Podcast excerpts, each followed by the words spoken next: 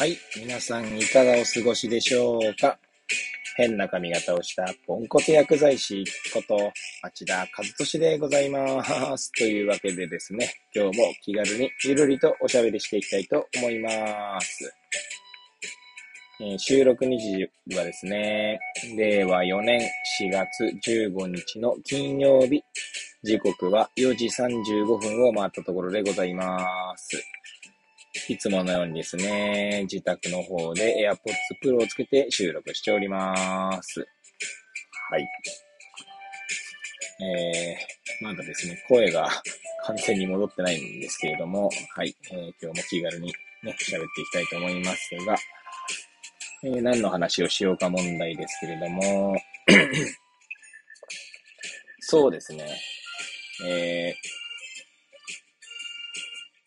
昨日かな？昨日の収録でも、えー話題に挙げたことなんですけど、まあ今現在ですね、まあ、東北ハンズというですね、勉強会に参加しておりまして、えー参加している中でですね、えー思ったことをですね、えー語ってみようかなと思います。はい、えーもしよければ最後までお聞きいただければ幸いでございます。えー、っとですね。まあ、この東北ハンズというのは、あのーなんて言うんでしょうね。まあ、簡単に言ったら、教育についてね、学ぶ勉強会なんですね。まあ、医学教育というところですかね。はい。で、基本的には推薦で多分、推薦なのかなで、少人数制のものになっておりまして、今年は、今年度のフェローシップとかフェローですね。なんかまあその、まあ要はなんだ、受講生は6名ですね。で、6名のうち薬剤師が2名で、残りの4名は、えー医師ですね。はい。で、まあ、更新の指導とかそういったことを考える際に、まあ、それこそなんでしょうね、カリキュラムをどうやって開発するかとか、フィードバックとか、えーあとはチームビルディングチームビルディングがどうだとか、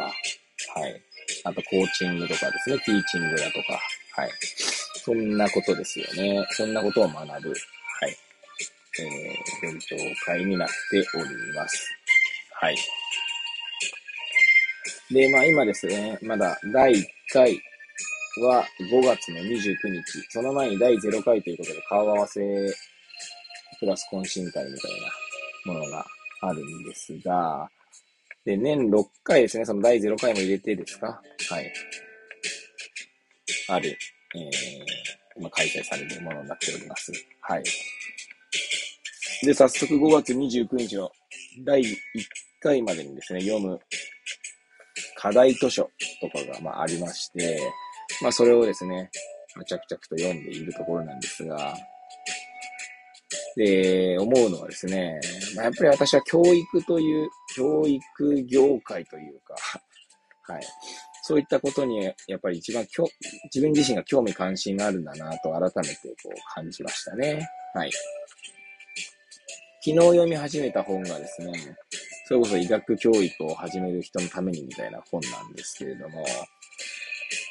アメリカの方が書いたね、アメリカでね、アメリカだったっけかなカナダだったら、ちょっとこう覚えてないんですけども、はい。まあ、海外の方で出版された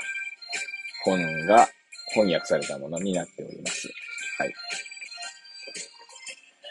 で、まあ、まだ初めに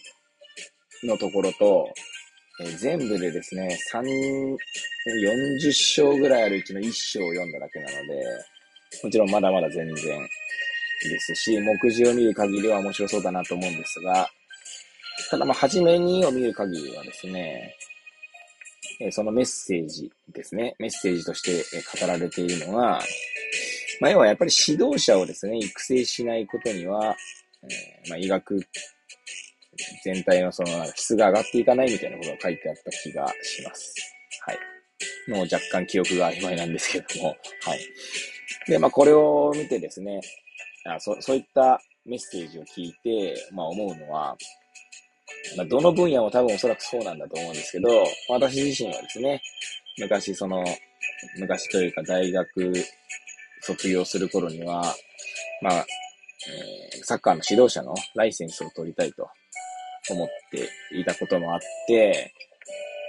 サッカーのその指導者業界というか、はい。そこサッカー選手の育成というところで、まあいろいろとこう、自己学習というかね、まあ本読んでたらそんなレベルの話なんですけども、だったので、それと繋がりましたかね。まあ、やはりサッカーの方もですね、指導者を育成することというのがですね、かなり重要視されていたと私は記憶しております。はい。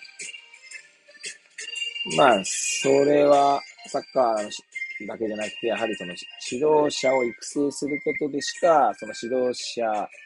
いい、まあ、いい、悪いっていう、まあ、評価をどこでするのかって話はあるんですが、ね、だまあ、それこそね、先日お話ししたように、佐々木朗希くんの、朗希くんとや、朗希選手、朗希投手ですね。はい。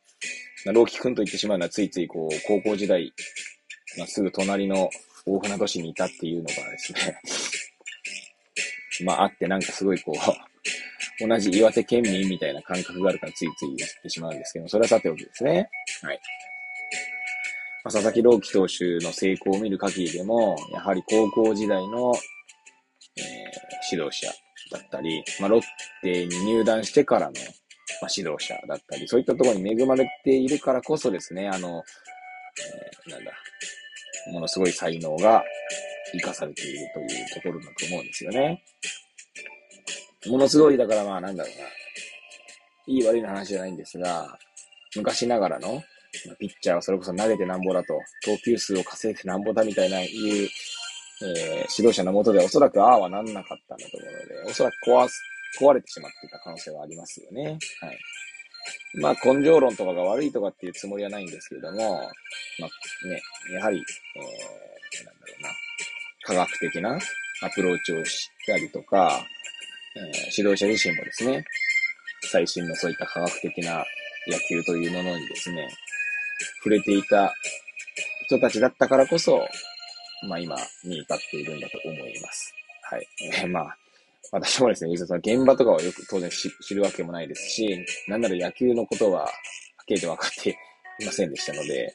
はい。先日もですね、その佐々木朗希投手の偉業達成の時にですね、ラジオ収録しましたけれども、まあ、はっきり言ってですね、どれだけすごいことかっていうのは全く分かっていませんでしたから、はい、そんな私が語るのはもおこがましいんですけれども、はい。で、まあ、それはですね、えー、まあ、ちょっと話を戻すと、まあ、教育に携わる人たちが、まあ、いろいろ悩みながらね、やってきていると思うんですが、まあ、やはりその指導者ですね、指導者、まあ、あるいは教員というところでしょうか。はい。まあ、そういった人たち次第でですね、えー、まあ、それこそ生徒たちは、まあ、全然変わるんだろうなと。で、それを医学教育、まあ、あるいは薬剤師教育というところに、えー、話を移していくと、まあ、そこはまだまだ不十分と言わざるを得ないんでしょうし、はい。なんでまあ、私がこれからどうなるかわかりませんけれども、やはりなんかこう、育成とか教育とかっていう分野には、まあ、常日頃、昔からですね、興味関心があるんだなと改めてこう、再認識させられているところですね。はい。以前にもこの番組で語ったことあるかと思うんですけど、やはりその、教育とか育成というところになぜ私が興味あるのかといえば、まあ、人が変化する瞬間っていうのがですね、瞬間という人が変化したということをですね、まあ、体感できるというところにですね、まあ、嬉しさを感じる。それは自分自身もそうですし、その周囲の人たちの変化を、まあ、に気づけるというところがですね、まあ、教育とか育成の最大の魅力なんじゃないかなと思っております。はい。まあ、今後そういったところにですね、キャリアチェンジすることができればいいかななんても思うんですが、それはちょっとわかりませんので、そんなことを思った次第でございました。ということでですね、最後までお聴きいただき誠にありがとうございます。これを聞いていただいた皆さんがより良い一日を過ごせますようにとお祈りさせていただいて、今日の放送を終了したいと思います。それではまた明日皆さんお会いいたしましょう。さようなら。